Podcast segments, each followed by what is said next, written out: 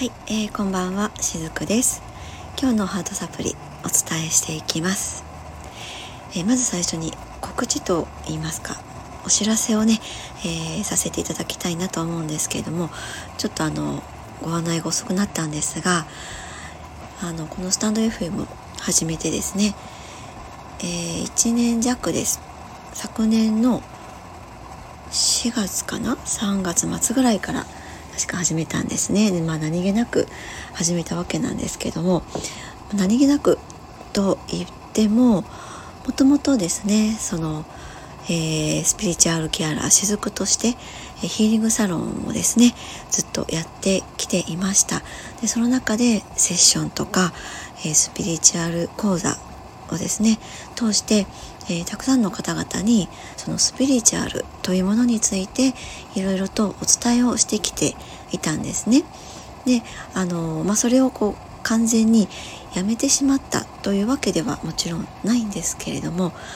なかなかこうセッションのね時間が取れなかったりとかあるいはこうスクールを講座をね受けてみたいんだけどちょっと時間がなくってっていうお客様の声もあったりするのでですねもうそれならばこういった、えー、配信を通して、えー、そのスピリチュアルについて少しずつお伝えできたらいいなと思いながらこのスタンド FM での、えー、声の配信を始めたわけなんですね。でまあ、あの声の配信以外にも LINE ブログの方でもそういったスピリチュアルについてのことっていうのはずっとお伝えはしてきていました。でもやっぱりこう書くことだけではねなかなかニュアンス的にお伝えできにくい部分もあったりすることがあるので、まあ、それならばお話を通して声のエネルギーに乗せてそれをお伝えできたらいいかなと思ってこのスタンド FM は始めさせていただきました、えー、当初はですねなかなかこうお話もうまく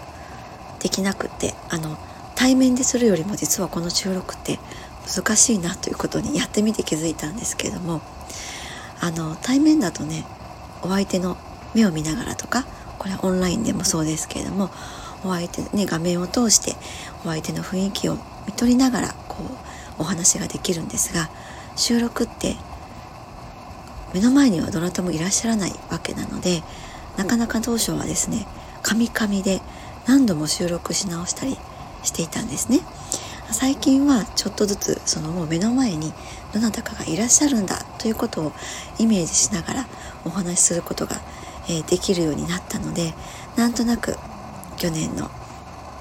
初めてこのスタンド FM を始めた頃よりはちょっとずつお伝えできるようになったかなとそんな風に自負していたりもします。でまあいろいろとこう試行錯誤してたどり着いた結果、えー、今年からですねあの平日は月水金の夕方6時にそして日曜日はこれまで通り夜の10時から配信を、えー、させていただこうと思っています。どうぞまたこれからもですね雫のこのスピリチュアル的なメッセージを、えー、聞きに来ていただけたらと思います。はい、えー、ちょっとご案内が長くなりましたけれども今日はですね、えパワースポットについてお話をしたいなと思います。えー、皆さんお正月の間初詣とかは行かれましたか？私はですね、えー、今のところまだ2社しか、えー、参拝できていないです。もう1社はですね娘と行こうと決めているので娘とのねタイミングが合うまでちょっとそれはお預け状態なんですけども。ちなみにですね、え元旦の日に氏神様にまずお参りに行かせていただきました。もう氏神様はね、えー、自宅から歩いて15分もかからないところにあります。宗像神社というところなんですけどもね、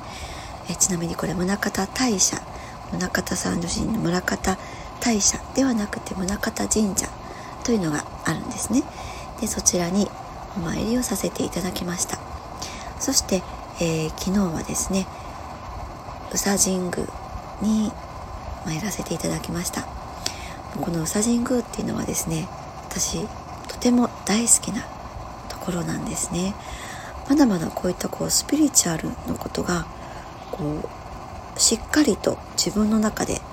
えー、消化できてない頃にですねとある方に「あなた宇佐神宮とご縁がある方ですね」ってそのまあちょっとこうそういったのが分かる方がねいらっしゃったんですけれども言われたことがあったんですね。でそれまではですね多分1回だけ行ったことがあったんですよね。もうでも今から遡るとうん30年近く前かな、もう、学生の頃に確か行った記憶があるんですけども、まあ、その時もねああいいところだなってこう思っていたんですがそれの方にねある時そういうふうに言われてすごくね気になるようになったんですね。ですぐに行ったんです。そしたらもう何というのかな懐かしさとそのともにですねすがすがしさとそしてやっぱり壮大なそのエネルギーを感じることができたんですね。でもそれ以来私にとってのパワースポットになっています。でこのパワースポットっていうとこういった神社っていうのはよくね挙げられがちかなと思うんですね。でもちろんこの宇佐神宮っていうのは私にとってのパワースポットの一つなんですけれどもなかなかですねこのパワースポット巡りができない時もやっぱりあるかなと思うんですね。けれどもその波動っていうものを体験することは可能なんです。実はね私もそのしょっちゅうこの宇佐神宮に行くことってやっぱりできないわけなんです、えー、ここはちょっとね自宅から、うん、2時間ぐらい、えー、かけて行けるところなんですね車でね。だからあまり頻回には行けないんですけれどもそれでも、えー、行けない時もこの波動をね体験することを時々やっていたりするんですね。でそれはねすごく簡単なことなんですけれども椅子に腰掛けて目を閉じて深い呼吸を繰り返すんですね。この呼吸を繰り返す数ももうその方の自由で大丈夫なんですけども深い呼吸をしながらその過去に行ったパワースポットの記憶を思い出してみるんです。イメージの中でいいのでその場所の空気を感じてみるんですね。そしてあたかも今その場所にいるかのようにその場所の情報をビジュアライズしてあげるんです。頭の中にそして胸のところでたくさんイメージするんですね。風や音を思ってその中で感じることもおすすめです。なぜこういったことでもその自分にとってのパワースポットの波動を体験することができるのかというと意識とかエネルギーの世界は時空を飛び越えるんですね。なのでそのあなたが行きたい場所にご自分の意識を向けることでそれだけでもその今ここっていうのを体験することは可能なんです。え実際にパワースポットのエネルギーは直接その場所を訪れなくてもいつでもどこでもこうやって感じることはできるんですね。ぱりこう日常でですね心がざわついてなんだか落ち着かなくてどんな時でも何かこうホッとできるものを見つけておくとそれに向かい合うだけできっとね自分というところに戻れると思うんです。神社に行ってホッとする方はこんな風にマイ神社を自分の中に持っておけばいいかなと思いますしあるいは教会の方もいらっしゃるかなと思うんですねそういった自分にとってのパワースポットに行くことでホッとする方はマイパワースポットを作っておくといいと思いますよ。ちなみにですね先ほど私も宇佐神宮自分にとってのマイパワースポットなんですけれどももう一つ宗像大社の方ですねちらもマイパワースポットです。こちらもね車でちょっと2時間弱ぐらいかかるのでそんなにしょっちゅうはいけないんですけれどもこんな風にいくつか自分にとってでいいと思うんです。マイパワースポットを持っておくといいかなと思います。そしてこういったマイパワースポットにやっぱりなかなか行けない時もあると思うんですね。だからこそもう一つ自分のごくごく身近にパワースポットを持っておくのもやっぱりおすすめします。ちなみに私のパワースポットはですね毎日通る散歩道にある電波塔と夕日のコントラストを見る景色です。これは私のインスタをご覧になってくださる方は、えー、ご存知の方も多いかなと思うんですけれども夏場から秋にかけてがめちゃくちゃ綺麗なんですね。この電波塔と夕日のコントラストが本当に綺麗なんです。なのであの今今時期はですねこの寒い今時期はお日様の沈む位置がやっぱりこう若干違うのでなかなかこの景色にはお目にかかれないことの方が多いんですけれどもその代わり今時期は朝日の昇る川沿いがとても美しいんです。反対側の朝日が昇る方に川があるんですね。その川沿いの美しい風景もインスタの方に毎日なるべく毎日ね上げさせていただいていたりします。こういったこう何気ない風景でもやっぱり自分にとってすごくホッとできたりとか、はあ、今日も綺麗だなって思える景色をあげたりするとやっぱりそこにこう共感してくださる方がいてですね、えー、毎日そこにいいねをねしてくださったりとか、まあ、あのそうでなくても毎日こう覗きに来てくださる方もいらっしゃるのであこういう風にお裾分けができるっていうのは嬉しいなと思いながらインスタのストーリーズにですね、え投稿していたりもします。で先ほどですね電波塔のお話がちょっと出ましたけれども実際電波塔っていうのはそれこそ無線の初受信所ですよね。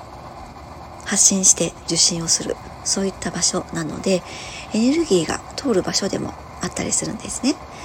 えー、誰かに思いを届けたい時とか受け取りたい時にも私はその風景を見ながらこの大きなエネルギーの流れを